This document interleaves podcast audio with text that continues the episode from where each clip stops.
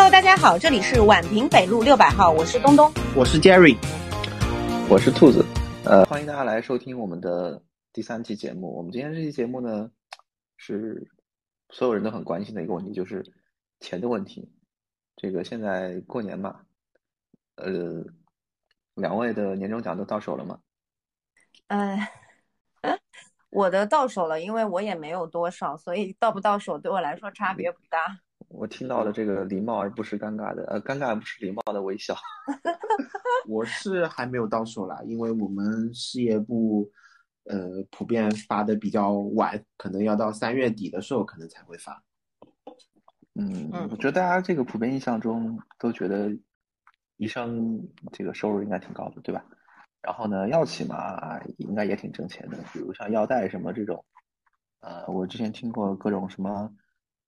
毕业一年一套房，不过这种是好像比较老的事情了，但是不知道现在怎么样。要不要不两位给我们介绍一下？嗯，因为我是从医生转行到了药企，然后对于药代的收入我不是特别了解，但是从我知道的范围里面来说的话，药代的收入还是目前来说做的比较好的那部分还是比较可观的。有多可观？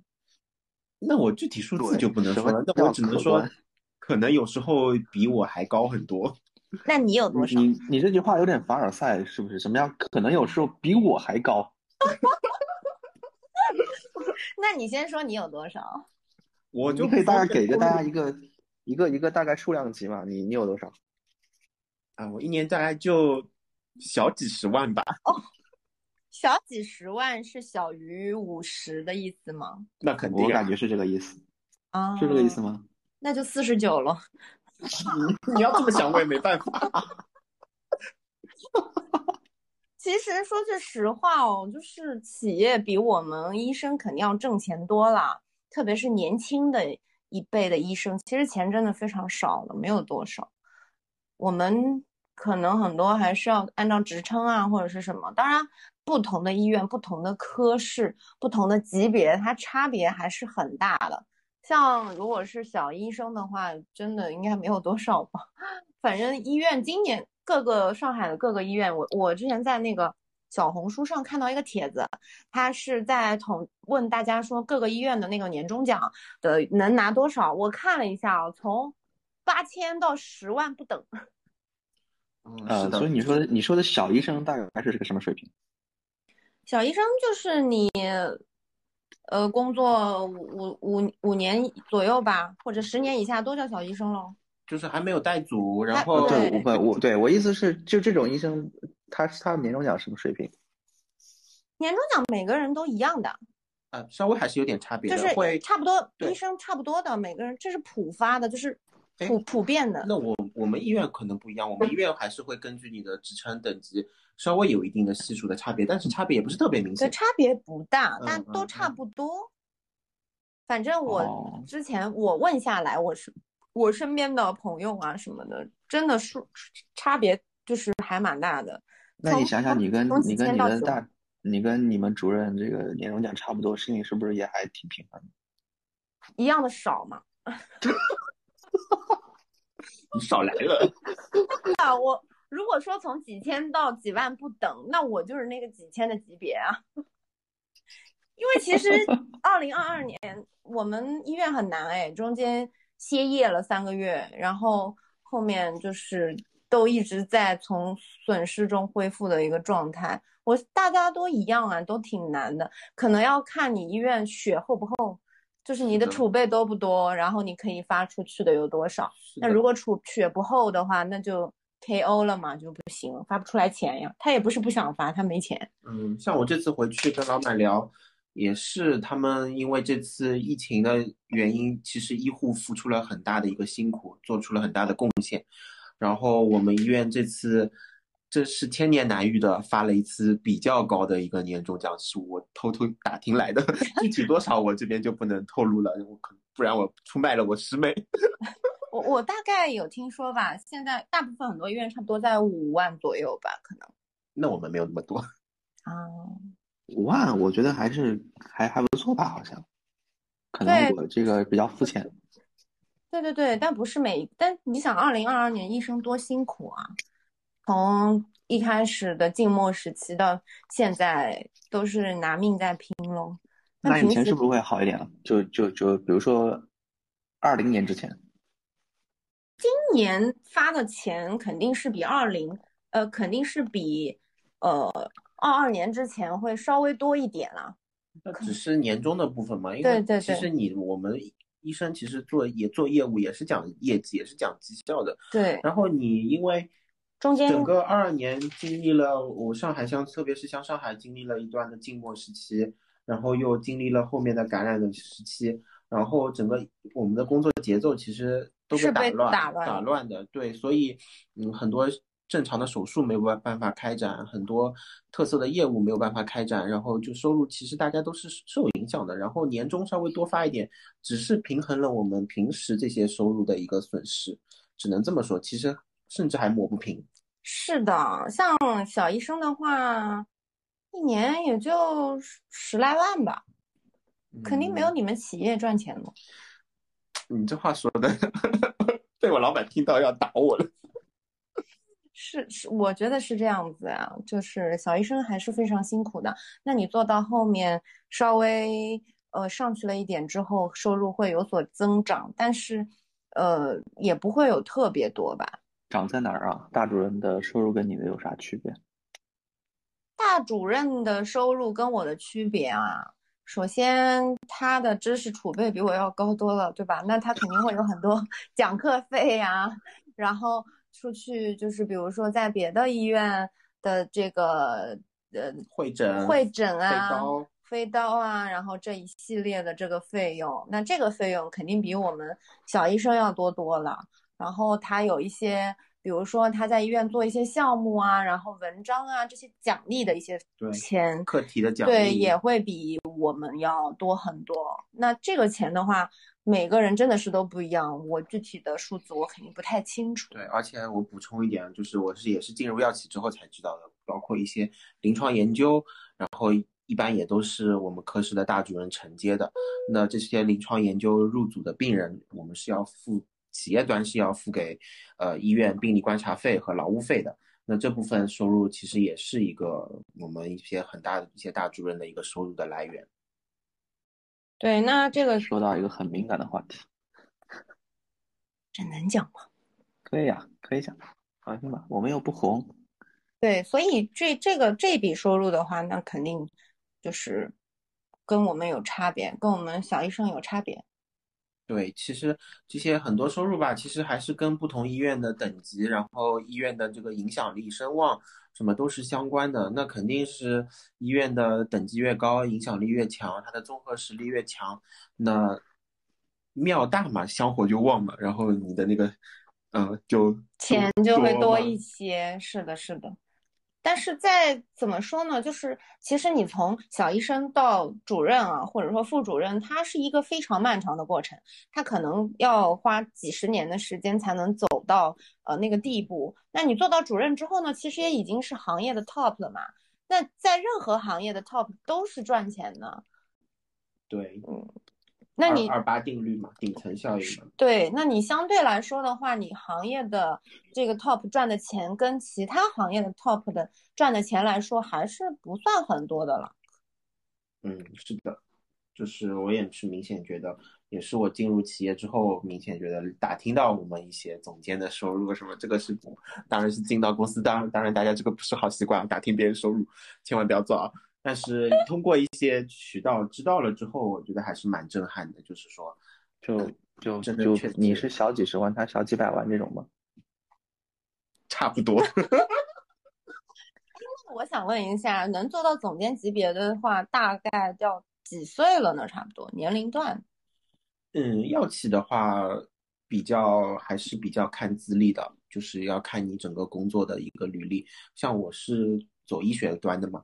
那整个医学的话，你要升下来，升上来的话，比如说你可能先从 MSL 做起，有医学联络官，嗯，然后或者你从 MA 做起，然后就是医学经理，然后做到一个可能给你个 title，呃，经理的 title 之后，你可能做到 MA manager，就是可能带几个医学经理，这个时候给到你一个 manager 的 title，然后再升之后再升上去就是高级医学经理，然后再升上去就是副总监，再升上去就是总监。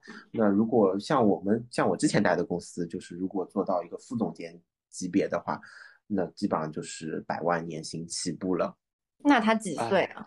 都是总监，差距好大。他大概嗯三十六七、三十七八吧。三十七八的时候已经有百万了嘛？那我们医生三十七八的话，绝对没有。对，也就小几十万吧。三七八的医生可能跟你现在年薪差不多。你这个 真的真的 是的，所以这也是我当时会要考虑跳出来到企业的一个原因，就是我想要挣钱，还是不要做医生了哈。是的，想要如果想要挣钱，我们小小就是如果你真的是要立志做医生，然后当然不是抱着赚钱的目的啊，就是你要立志做医生，然后立志服务好病人，然后立志取得什么样的成就，在医学上面取得成就。那当然做医生没关系。那像我比较俗嘛，我觉得做医生的收入或者将来收入的增长，肉眼可见的不能满足我的就对金钱的这个渴望。然后也说的比较直接啊，就是确实是这样。然后所以我就去到药企了嘛。像我了解，就是药企满足你了吗？药企基本上满足我了，当然比医院要满足多了。对，那可那肯定。哎，那那这个媒体行业这个收入怎么样呢？您年终奖到手了吗？我刚刚不是都说了嘛？就是大家都是总监，差距这么大，啊，对吧？这个你就懂了。哦，那你就说嘛，你们应该比我们医生要多一些吧？我们也就是小几十万啊，而且肯定不是四十九那种。对。嗯，那今年有可能比较特殊喽。那如果是不是今年的话，应该这个年终奖什么的会多一些吧？嗯，这倒也没有觉得，就是可能会多个，我觉得最多幅度也就在个三五万的这个波动吧，最多啊，最多啊，可能也就一两万，不会很大的波动。那也还行了。我刚刚说了，我们有的医生拿的少的只有几千块钱年终奖。那我说的是总监级别嘛，不是说的是普通人了。哦，总监级别啊，我们兔子已经就是这么年轻都能做到总监了嘛？那这么年轻的医生做不到相应的级别的？嗯，那但是我们这个跟医生，比如说你跟科主任去平行比较，那还是也要差很多的呀，对吧？你一个主任可能是这个一个科室的大管家，然后钱都是他来分，对吧？据我了解是这样。啊，对，但是年终奖年终奖倒不是主任分的，年终奖还是医院发的，就是医院发到个人。嗯，但是平时平时的绩效绩效和是主任发的。对，哎，像你们你这边的就是绩效是怎么样的一个考核的方式呢？因为我是门诊，就是治疗是治疗性的科室嘛，所以我是不是说是。呃，有二次分配的，我们我是直接你的工作量多少，相对应的来说，按照你的工作量来计算的。嗯，我们也差不多，像我们像我之前是住院医生嘛，那住我们是根据你出院病人的数量，然后手术手术量，然后还有嗯，还有一些比如说一些呃病史，你写的病史的份数这些，其实都会计算在你的一个。绩效考核里面，然后我们的秘书会把这些数据统计好给到我们主任，然后我们主任会根据你的职称，然后根据系数，然后给你发奖发奖金。我们是这么一个考核方式。那像我现在进入药企了呢，就是考核方式当然就不像，也就不像医院里面就是。这样子考核什么出院量了？因为像我是做医学部的嘛，那我们的考核就可能是关于你的拜访，你跟 KOL 的一个交流的次数，然后这可能是一个，然后还有你一些，比如说你在年初制定的 KPI 里面，可能还涉及到一些出版物的计划，出版物有没有顺利发表，这也是一个考核的一个地方。然后还有一些关于像我们做的一些医学策略的一些 PPT，然后有没有。按时完成，然后有没有给到销售培训，然后有没有嗯，完成一些，呃，呃，像我之前还做了一些 BD 的一些评估，然后这些都是绩效考核的一部分。那当然，不同企业的那个医学部的考核还不太一样。那我像我了解的市场部的考核，那我们后续等会儿请那个我们市场部的 Mina 经理来跟大家，呃，分享一下，包括还有一些药代的一些方式，就是他们的一个收入的一个构成啊。其实 这个话题老是有人问我。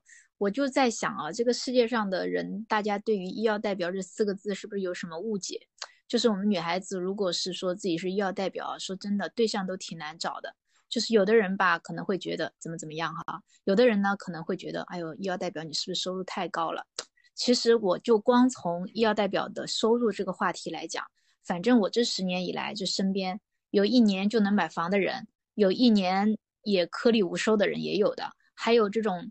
干着干着，本来以为可以拿钱了，结果公司垮掉的人也有。那还有很多垫了很多钱，可能最后也收不到的同事也都有。所以呢，我其实很难直接跟大家说，哎呦，医药代表一年一口价多少钱？嗯，这样我觉得也是嗯不负责任的嘛。嗯，那今天就是我觉得趁这个机会呢，也可以跟嗯特别是咱们圈外的一些朋友们普及一下，就是我们医药圈的这个收入嗯的一些底层逻辑和一些原则到底是什么样的。就是我个人觉得，嗯，医药行业虽然说是比较特殊，但是呢，嗯，总体的逻辑还是一样的，就是你能够为老板带来什么，对吧？那你能够为老板带来什么？我觉得无非就是两点。第一点呢，就是你直接的利润，直接的这个业绩的贡献。那怎么去证明你有贡献呢？那肯定就是老板给你的任务你能完成呗，那就是你指标是否达成，对吧？那还有一个呢，就是老板看你是不是潜力股嘛。那这个时候我会觉得潜力股可能跟你相亲的时候就不一样。相亲的时候你说你自己啊，我嗯是是对吧？上海人、北京人，或者我有个高学历，那我未来可能会很有钱的。嗯，但是在我们现在这个行业里，老板不是这么认为的。老板就看你增长嘛。如果哎最近你这段时间你能够给公司带来，哪怕你的净。净这个呃贡献是不大的，但是呢，能够看到你持续的增长，能够觉得你身上的这个模式是可复制的，那这个时候呢，老板也会愿意去给你的，嗯，就是嗯增长去买单嘛，对吧？那所以在这样子总体的逻辑之下呢，嗯，我们就会有一些不同的原则。那比如说一个药品，它的生命周期其实是会。呈现不同的阶段的，比如说它就像一个抛物线一样的，那它刚刚上市是一个阶段，它进入了稳定期又是一个阶段，那它进入了这个衰退期呢又是一个阶段。那老板不会傻到说，哎，我在每一个这个环节都跟你一样的这个考核方式吧？肯定不是的，对吧？那在刚上市的时候，我为了去激励你，我可能会，呃。甚至于按照这个新患者的方式来去进行这个考核，你给我找来一个患者，我就给你发多少钱。那到了稳定期的时候，那当然肯定是按照，嗯，我给你一个嗯增长率的要求，那你每年按我这个增长率要求去达成就可以了。那到了这个衰退期的时候，可能这个产品它不是作为你最重要的一个考核，可能全年的指标下给你，嗯，它的重点它可能会放到其他产品的一些考核上嘛。这个呢就是不同周期的一个影响。然后呢？其实现在我们会看到，嗯，行业里面有，其实是有鄙视链的嘛。我们各种各样的药品，它的类型呢也都是非常的多的。那现在，嗯，这个什么 first in class 啦，best in class 啦，对吧？各种各样的说法的都很多。那总的来说呢，整个创新药的赛道呢，嗯，就会比较，嗯，昂贵一点点。那我们的。同事们能够拿到的钱呢，也相对会多一点。那对于咱们做普药的同事来讲呢，可能压力就会大一点。那他可能付出了同样的努力，对吧？但是他会受到很多很多，比如说外界集采啦等等一些因素的影响。那他的收入的，嗯，这个过山车的现象呢，也会比较明显。然后呢，嗯，像行业里我们还会有一些就是不成文的规定，嗯，或者说，嗯，就是不同类型的公司，我们可以是有一些对标的。那总的来说，像医药代表而言哈，我们如果光看底薪的话呢，当然大外企的底薪肯定是最高的。那下下面一档基本上是这种 biotech 公司，因为 biotech 公司里面呢，基本上嗯也是咱们大外企和一些大国企过来嗯混合型的一些就是人员组成。那它的收入情况呢，基本上也就是处在这么一个混合的阶段。那下面呢，基本上就是有一些我们国内的四大啦、嗯十大啦这样子的一些大国企，然后下面呢可能就是一些小民企啊，然后呢，当然还有一类公司，就是它底薪可能相对来说不是那么的高，可能像这种代理制的公司，它可能更多的会去需要你嗯做一些这个嗯直接的药品提成这样子的一些方式去进行嗯就是收入的核算嘛，所以嗯这几类公司可能也不太一样，嗯，然后我觉得。就是最后非常值得一提的呢，就是我们特别是这些年哈，我们其实可以看出一些这种嗯很网红的岗位的出现。什么意思呢？就是以前哈我们在公司里面可能压根儿就不知道有这样子的一些部门存在，我们会认为说，哎呀，这都是一些非常非常幕后的，嗯，非常非常职能化的呃这种嗯岗位，可能他就是真的就是一口价。嗯，可能很多年工资收入都不会有什么样子的变化的，哎，但是到了这几年，我们发现有几个岗位哦，突然之间就变得 非常抢手。嗯，我个人觉得比较嗯典型的就是这个 SFE，还有这个合规部门，还有最近很火的 ESG 的部门，然后呢战略规划的部门，以及就是现在非常火的这个数字营销的这个部门。那这些部门现在说真的也是水涨船高啊。是的，我这边也可以补充一个。啊，医学部这边的 PV 部门也是最近比较火的一个岗位，需求量也很大。什么部门？PV 部门。哦，药物警戒，警戒对吧？嗯，对的。我还是想问啊，就是那普通人的话，其实还是从就是如果想要进这个医药圈子的话，嗯，最基础或者说最比较便利的方法，其实还是从医药代表、医药销售开始做起嘛。那你觉得一个？嗯，医药销售或者一个刚进圈的新人，怎么选公司，怎么选产品，然后才能保证他既能学到东西，然后又能有最大化的一个收益呢？呃，那从我的建议来讲哈，我肯定是希望刚刚毕业的大学生能够选择去做一一段时间的这个医药代表的。你像我们当初入行的时候啊，公司其实是要求大家一定要做这个医药代表的。那我们当时其实内心可能也会觉得有所抗拒嘛。哎呦，总觉得这个卖药好像，嗯，是有点，嗯，心理压力很大。但是当我们再回过去看的时候呢，我们会觉得就像这这一段的经历其实是非常非常的宝贵的。那也有很多的人哈，包括一些硕士毕业，甚至于一些博士毕业的同学，他。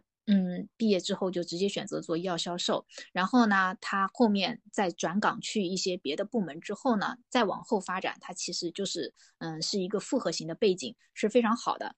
我们会觉得说，你如果没有做过销售，你在你直接去做这个职能部门，就你就总是会被呃其他人认为什么你不接地气啦，你不懂业务啦，对吧？可能会是这样子的呃一些评价。但是从我个人来讲，我会觉得医药。代表它本身其实是一个非常嗯有无限可能性的一个岗位，你可能你自己就在医药销售这一条路，你也许就能走到走到很远很远，因为它后面还有，哎，你光是从这个对吧，大区经理，可能省区经理啊，然后这个总经理，就各种各样的方面，从单销售路径来发展，就已经非常非常的丰富了，根本就没有天花板，你再不用去讲说我嗯做了销售。我再去转岗去做其他这些市场啦、医学啦，其实都是非常非常可以的。所以我的建议，嗯，完全是可以这样去做的。那，嗯，你刚刚说，呃，问问我说哪一类公司比较合适，对吧？那刚毕业的大学生嘛，我会觉得你肯定从大公司开始嘛，嗯，这种，嗯，外企，对吧？或者是国内现在咱们也有很多很多非常优秀的，嗯。大药企，它其实不仅仅是在做国内的一些嗯市场，其实从一开始的定位就已经是做非常 global 的生意了。那我会觉得，哎，这样子的一些平台，其实都非都是非常有利于我们年轻人去发展的。嗯，也就是其实，嗯，很多岗位，如果我这样理解啊，其实你前面说的其实就是。医药销售其实就是我们前面冲锋陷阵的这这一波士兵。如果你能够做过这个前面冲锋冲锋陷阵的这个士兵，你在后期在做我们体系支持部门的话，会更有经验或者更了解前方的需求是什么。就是不管你是做将军也好，做后期的什么厨子也好，什么你想你就知道前面的兵想吃什么，然后前面的兵要往哪走。是的，是的，是这么是这么理解对吧？是的，还有一个很现实的点是什么呢？我觉得趁年轻，真的要趁早去做医药代表。比如说你一入行的时候，你可能先从职能部门做好，等到你干个五年十年之后，让你再去做一线的销售的，你没办法去做了，对不？你可能得跟你像我们九零后，你得跟零零后一起工作，你可能哎，有就觉得心理压力就更大。但是呢，如果你缺失了这一段经验，你以后真的会后悔的。所以我会觉得，那一毕业就去做嘛，对吧？你做个几年肯定是好的，成长多快呀！嗯，确实，因为很多我发现，嗯，包括我们公司啊，很多岗位高管其实也都是从销售做起的，然后一步一步，慢慢的后面可能有一些转型，但是他这个销售的底子还是很，嗯，这几年给他的经验带，然后带来的这个底气，然后还有这些跟客户啊、待人接物啊这些技能，我觉得都是很宝贵的，然后这也是我们。可能相对比较缺乏的吧。那你反过来讲，我们这一期的收这个话题，对吧？收入，那你如果大学毕业的时候就去做医药代表，你像我刚刚讲了那么多的规则，那么多的浮动，那么多的变化，其实都是基于医药代表的呀。你要是基于职能部门的话，我说真的，它都是行业一口价，对不？你在 A 公司、B 公司，你跳来跳去能有啥区别？没什么区别。但是如果你做医药代表的话，哎，你万一赶上一创新药，对吧？万一赶上一新药刚上市，然后呢，呃，各项政策都很好，你说不定一开始就大发一笔呢，对吧？就是嗯，开玩笑哈。那米娜，我想问一下，就是前面你也提到有一些关于呃 SFE 啊、数字营销啊，或者有一些统计相关的部门。那作为圈外人士，如果想要进这些部门，嗯，你有什么建议吗？或者说他们有什么途径吗？哦，我我倒是觉得吧，这种部门是最适合圈外人士进来的。反正我身边有很多朋友，嗯，像这些部门的，都是一些，比如说，呃，学统计的、学财务的、学数据的、学媒体的。那本来呢，他们跟这个行业是没有什么关系的。其实呢，也是因为医药行业的发展，对于 SFE，对于数字化有了一个很好的就是发展的。嗯，就是阶段，或者是时期，或者是需求吧。那这些同事可能就就一只脚就跨进了这个行业嘛。但是当他们进来之后呢，他们就发现，哎，其实在这个行业里面真的非常非常的有意思。因为，呃，我们不管怎么说嘛，医药行业的壁垒呢，其实还是相对比较高的。那你如果说，嗯，通过这些部门你进来一个壁垒比较高一点的行业，嗯，又这么有情怀的一个行业啊，我会觉得是非常非常，嗯，就是值得的嘛。反正我身边这些跨行进来的这些同事们呢，哎，他们都都很开心，都很开心自己这样子的一个选择。嗯，是的，其实相对来说，我觉得医药行业的收入，嗯，相比其他行业，那可能跟金融行业没有办法比，跟程序啊什么 I。就是这种 IT 行业也没有办法，呃，可以媲美相关的，就是这种 IT 行业。我觉得可能金融差一点，IT 我觉得还是可以，嗯，补攀一攀的这个感觉。那 IT 我觉得也靠体力吧，对吧？你像如果 IT 的进咱这个医药行业，嗯，你后期也没那么那么累吧？我感觉。嗯，是的，就是可能还是很多工作更偏怎么讲呢？可能大家侧重点不一样，就是大家输出的那个工作结果也不一样，只能这么说。所以我觉得医疗是个很专业的东西。然后无论是做医生还是企业里，其实你都是有这个有一些知识的嘛，对吧？那有没有一些搞副业的机会？现在都在，现在大家不都是搞副业在搞钱吗？嗯，搞副业的话，有的医生他会有多点职业嘛。现在政策也是允许说，你可以在不同的医院工作。一个呃，这个之前的时候有人开玩笑说，我上班已经很累，还要让我打两份工，就是这是一个副业的一个，这不能算副业了吧？就是说。在别的地方可以再做一份，就是一个额外的机会。对，然后还有的就是你做自己的事情，那每个人都不一样喽。我有一些朋友，我有几个朋友，他们自己在经营自己的社交账号啊，B 站啊什么的，几十万粉丝的。那你在工作之余更新一下视频，拍拍视频，这种这也是一笔收入了。是的，就像我有时候刷抖音也会刷到很多医生的抖音，那这其实也是他相当于他的一个副业嘛，就是也是他一方面引流，一方面可能抖音的广告啊什么会有一些收入。那我们现在搞播客不也是吗？只是还没钱。啊，是的。嗯，就是可以，这个东东医生可以跟大家这个拉一下，就是啊，欢迎周二下午来看我门诊。呃，对，其实也欢迎各位金主爸爸们。所以这个副业嘛，就是看自己个人想做什么。但是有的医生特别忙的，估计没有时间做副业吧。他要值夜班啊，要干嘛的？每天连睡觉的时间都没有，怎么搞副业啊？其实还是一个心态的问题吧。就是我之前其实有一段时间，也不是所有医生所有时间都很忙的，肯定还是有一些空闲的时间。就我之前刷知乎的时候，是刷到有一个师长、师长还是师兄吧，不跟，当然不是跟我同一个专业的，他在做一些医学的科普，就在知乎上面做，然后也收获了很多的粉丝和关注量。还有赞点赞的一个量，然后我也看到他后面有接到一些广告的一些邀请，然后打了一点广告，所以，嗯。可是现在不是要求说医生不得在媒体上卖东西，是有这个说法吗？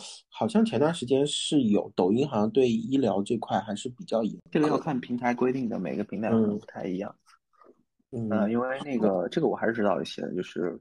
快手、抖音去年呃二一年了，不是去年了，二一年整整顿过一波，包括小红书都是就是集中在二一年整顿过一波，就是从二一年开始吧，到二二年又整过的好几次。嗯，不允许带货是吗？嗯，就很严吧，就已经不是说带货，包括你认证啊什么的很多，还有你这个视频的内容啊、发布的内容啊，都有很很多的一些一些一些要求。嗯。对的，其实还我还想到一点啊，其实可以有一些付费咨询，像好医生平台啊，什么春雨医生啊，什么，它是有一些付费咨询的，包括知乎其实都有，这块也其实是一个额外拓展收入的一个来源。所以我是觉得年轻医生，如果你现在对自己的收入不满意，你其实可以试试多渠道发展的。嗯，就是可能会。啊，我听我听了我听了半天，觉得医生的这个副业就是啊，我去。别的地方做医生啊，我去线上再做医生。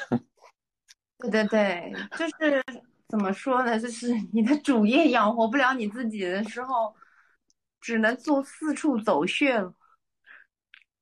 嗯，就是也是一个变现的一个方式吧，就是把你的专业技能变现。嗯，但其实应该，嗯，你在美国啊，或者是在别的国家的话，医生就是不太需要做这个事儿。因为他们的主业收入就很高，那中我们国家相对来说收入，医生收入还是偏低吧。嗯，那这也是没有办法没有办法的事情。啊，那我们就不说这个难过的事情了。好，本期节目就到这边，呃，今天的节目我们结束啦，大家下期再见，拜拜，拜拜。